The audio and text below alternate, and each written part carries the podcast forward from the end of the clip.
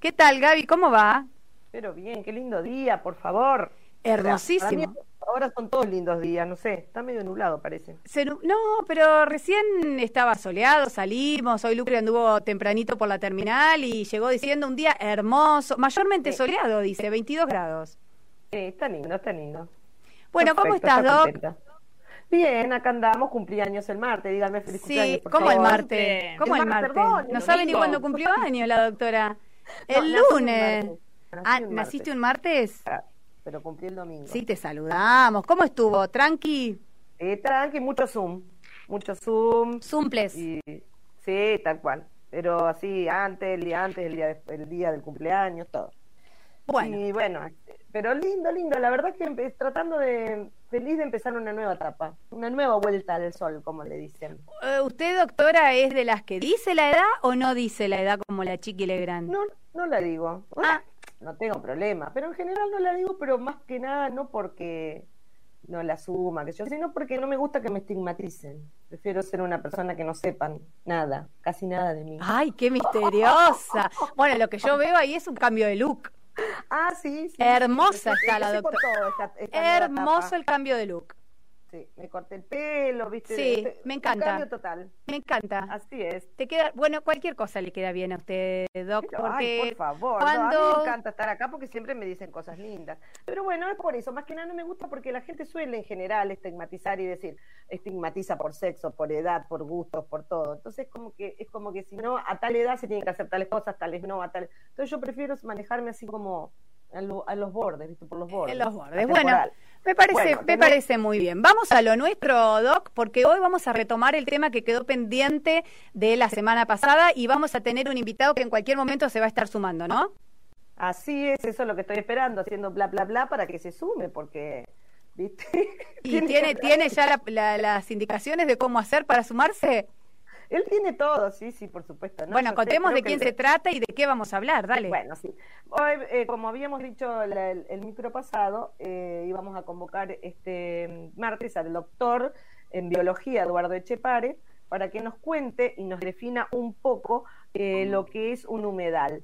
Ahí se está sumando, creo. Ahí está sumándose. Porque la idea era, porque yo había hablado de lo que de la ordenanza de humedales en Concordia, había hablado de del proyecto de, ley de presupuestos mínimos que ya incluía cuestiones que nosotros en Concordia teníamos en nuestro propio ordenamiento, pero quería que venga un biólogo en persona, digamos, a explicarnos de qué, cómo se puede un vecino, cómo podría reconocer un humedal para que no cometa una infracción de la ordenanza, eh, qué es lo que no podría hacer. Entonces, como que no es tan fácil reconocer un humedal como uno piensa. Entonces, para eso digo, convocamos al doctor y ahí se te acuerdas que se armó el lío entre Darwin, no Darwin. Sí, si no me digas que vamos a tener, mira que tenemos el tiempo, vos sabés que la radio es el tiempo justísimo, así que yo les pido que las discusiones filosóficas eh, sobre la evolución de la raza humana y no sé qué más, eh, la hagan eh, por mí en privado, qué sé yo, un Zoom, un cafecito. Ya, ya se ganó la palta igual. Ah, ¿Y, ¿Y cómo se resolvió entonces? Solamente la resolución de la discusión, quiero saber. No, que eh, coincidimos en nada más en que a Darwin se lo ha utilizado el capitalismo para sostener como una especie de meritocracia, ¿no? Entonces coincidimos en que existe el cooperativismo y el cooperativismo no, eh, digamos, no excluye, el, darwinismo no excluye la cooperación. Ah, algo así. Toma. bueno, no, sé para qué, no sé para qué te pregunté si no entendí nada, no importa. Nada, sí, entendí. Vamos a lo nuestro. Vamos a lo nuestro. por favor, presentá Lucre, eh, Lucre, perdón, Gaby, presentá mm, a quién está, a quién tenemos. en biología, investigador del CONICET, wow, y viene a contarnos y a decirnos ¿qué es, ¿cómo podemos identificar un humedal como vecinos? Hola Eduardo, buen día. Hola, ¿qué tal? Buen día, ¿cómo están? Muchas gracias por otra vez eh, darme esta posibilidad. Sí, porque hablamos de los ciervitos en su momento, da, por eso, sí. Claro. Hola Eduardo, ¿cómo estás? Buen día, ¿qué tal? Bueno, gracias, gracias por, por, estar en este segmento de, de la doctora Gaby. Eh, para aclararnos un poco entonces a ver cómo es este tema de la identificación de los humedales. Bien, eh, primero ya arranqué bien la mañana porque me gané la palta, así que ahora vamos. ¿Qué crote? no, pero qué crota la doctora, una palta nada más te ofreció. Un árbol de palta. Ah, un árbol. No, hay gente que con muy poco somos felices. Sí, está bien, este, me encanta. Está muy bien, está muy bien. Bueno, vamos a, lo de ustedes, no a lo nuestro, porque yo voy a aprender escuchándolos. Eh, hablando propiamente del tema de, los humedales, eh, yo voy a dar una, descripción muy, muy sencilla para identificarlo y después cuando hablemos un poquito de las propiedades que, tienen, vamos a hacer mucho hincapié en los beneficios que brindan a los eh, vecinos de nuestra ciudad. Quizás es más fácil entender los beneficios que tenemos como ciudadanos que todas las propiedades biológicas que también son muy, muy relevantes. Eh, un humedal es una zona de tierra generalmente plana, es decir, con baja o nula pendiente, cuya superficie se inunda de manera permanente o intermitente en algunos periodos del año. Eh, es un ecotono, una zona de transición entre los ambientes terrestres y los acuáticos propiamente dichos. Lo caracteriza siempre el exceso de humedad en la mm. superficie. Entonces podemos pasar tiempos eh, prolongados de sequía, sin embargo, esas zonas son tierras donde lo más fácil de identificar en el suelo son suelos húmedos, con mucha materia orgánica, eh, y eso es lo que modela el ambiente. ¿Alguna planta específica hay, no es cierto, identificatoria de que es un humedal? determinadas eh, flora, ¿no? Uno, una, un, vecino puede darse cuenta que está frente a un humedal, primero por eso, ¿no? Son generalmente tierras planas eh, y lo fundamental es que siempre eh, permanecen húmedas con una lámina de agua. Y esto hace que la vegetación que crece en esas zonas sean adaptadas a, eso, a esos lugares. Se les llama plantas hidrófitas, es decir, que son plantas asociadas a esos ambientes, generalmente de hojas carnosas, siempre verdes, tallos circulares, que le permiten acumular humedad y mucho oxígeno, porque son lugares de muy poco oxígeno, y de ahí se desprende una de las grandes propiedades que tienen, que es captar carbono, eh, y en beneficio o para combatir el cambio climático. Eh, entonces nosotros podemos darnos cuenta de manera muy sencilla si estamos frente o parados sobre un humedal, por esa pequeñas características que tienen estos, estos terrenos. O sea, dentro de una propiedad como la ordenanza es clara en que no importa si es público o privado, sino que se protege el humedal en todo el ejido de Concordia. Entonces, por eso es importante que un vecino mínimamente sepa. Eh, una cosa que voy a decir, nosotros a veces eh, discutíamos, esto es o no un humedal, si hay de, mucha pendiente, o sea, no todo curso de agua es un humedal, ni todo lo que está a los bordes, eso también es bueno explicarlo, es un humedal. No todo una, una cañada, no un arroyo necesariamente va a ser un humedal, sino por ahí la zona de inundación, ¿no es cierto?, donde, donde hay una, y tiene que ser plano, hay un montón de cuestiones, pero estaría bueno que nos cuentes así como rápido cuáles son los, mejor, los mayores beneficios para, para el ciudadano, para que sepa que tenemos que cuidarlo y por qué también tenemos, no solo por una cuestión per se de la naturaleza que a algunos no les interesa, si a los que les interesa el beneficio propio, que también sepan por qué tendrían que cuidarlos, ¿no? Sí, algo importante es que es una barrera natural para disminuir los fenómenos extremos como tormentas, inundaciones y sequías. Sobre todo los humedales urbanos, a los que nos estamos refiriendo ahora, presentan un servicio directo a, a todos los vecinos. ¿Por qué? Porque frenan la erosión del terreno y absorben prácticamente toda el agua de lluvia y, lo que evita son los anegamientos o encharcamientos en nuestra vereda, en nuestras calles, eh, hacen que el agua también corra eh, más lento y eso favorece a que eh, no se rompan distintas, obras, como por ejemplo calles, veredas y distintas edificaciones. Un tema del agua, a diferencia del fuego, el fuego yo lo puedo controlar, lo puedo manipular, en cambio al agua no. Es algo que sabemos todos y es algo básico, que si yo relleno una zona de humedal, el agua que era captada en esa zona, tarde o temprano, o me perjudica a mí como propietario, o va a perjudicar a mi vecino. Entonces, un rol fundamental que tiene el humedal es mitigar todos estos problemas que causan al ciudadano. ¿Sí? Muchas veces nos quejamos de las calles rotas, que se rompen las veredas, o que llueve y se inunda repentinamente la ciudad, y es justamente porque estamos perdiendo estas superficies encargadas de absorber eh, mucha agua de lluvia.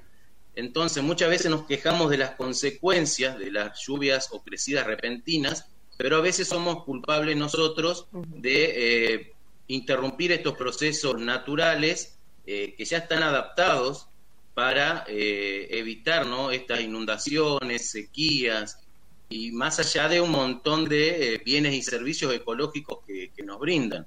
Son los ambientes más productivos, por ejemplo, porque muchos de los incendios hoy se producen en la zona del delta porque son suelos muy fértiles, son humedales que fueron drenados y que tienen un valor económico muy, muy alto porque son eh, suelos donde uno puede plantar o puede cultivar distintos pastizales. Eh, entonces las quemas lo que hacen es eh, sacarle valor para otras cosas y hacerlo más productivo en cuanto a la agroindustria. Clarísimo. Laura, ¿entendieron? Lucrecia.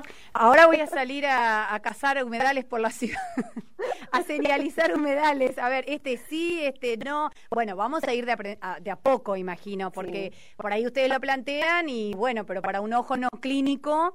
Eh, por ahí vos decías, bueno, las cuestiones eh, de la flora mm, particular, bueno, pero me parece que está bueno que empecemos a instalar este tema, ¿no? Que empecemos a hablar del tema, porque cada vez que Gaby ha traído la temática humedales ha sido de gran interés de la audiencia. Entonces está buenísimo que ahora también con, e, con Eduardo podamos reforzar todo lo que Gaby nos venía hablando. Quizás el, término humedal eh, resulta algo lejano para nosotros porque hay muchas definiciones complejas. Ahora quizás hablar de zona húmeda es algo más sencillo para nosotros identificar una zona húmeda, un suelo con humedad, eh, mojado, es más sencillo para nosotros. Si se cumple esas características que zona plana, con eh, eh, plantas acuáticas, que muchos de nosotros las conocemos, lo que pasa es que a veces no las tenemos incorporadas. Las totoras, ¿no? Por ejemplo, las totoras. totora, la Santa Lucía, bueno, son todas ese tipo de plantas que nosotros encontramos y generalmente están muy, nosotros la vemos al costado de los arroyos, al costado de los ríos, eh, y es, eso por lo menos nos va a dar la pauta que posiblemente ese lugar sea un humedal y que nosotros, de forma precautoria, eh, tendríamos que recurrir a los organismos competentes para que nos saquen esta duda. ¿Por qué? Porque los beneficios que nos brindan son muchos más que el simple hecho de rellenarlo para, para algo, porque eh, hay muchas casas y muchos problemas que tiene la arquitectura, es que al mediano o corto plazo, cuando se rellena un humedal, la casa puede tener eh, distintos problemas como fisura o inclusive derrumbarse.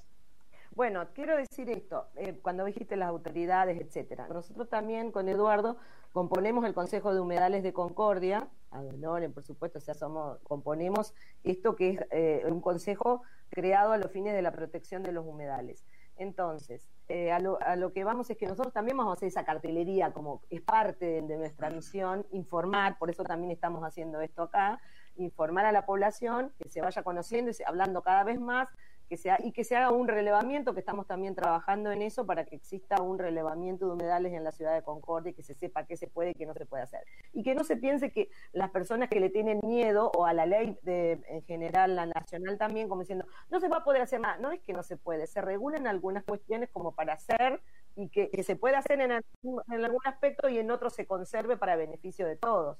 Entonces, yo creo que esto y el viernes quería aclarar que vamos a dar una charla para los municipales, para inspectores, etcétera, con Eduardo, para que también vayan reconociendo, por supuesto que va a ser más largo que esto, entonces como que para que se vayan ellos aprendiendo a reconocer, a identificar precautoriamente, que esa es una buena palabra que utilizó Eduardo, hasta tanto esté el relevamiento, que pasen expedientes al Consejo de Humedales o como resuelva un municipio, pero que los inspectores ya puedan mínimamente identificar y en todo caso derivan un expediente, avisa, ojo, acá puede, esto puede ser un humedal. Entonces, el viernes a las 11 de la mañana, eh, por supuesto que así virtualmente, vamos a estar dando una capacitación para municipales. Bueno, perfecto, eso está muy bueno. El viernes a las 11 de la mañana, entonces, no es abierta, es para... Bueno, se va a ver por la página de la municipalidad. ah, perfecto. Si quieren, lo pueden seguir a través de la página de la municipalidad. va dirigido a los municipales. bueno. Imaginada a los inspectores. Buenísimo. Tenemos que ir cerrando, pero Lucre tiene mensajes. Hay un mensaje, dice, Concordia es una ciudad asentada en humedad es impresionante la cantidad de ellos que se están rellenando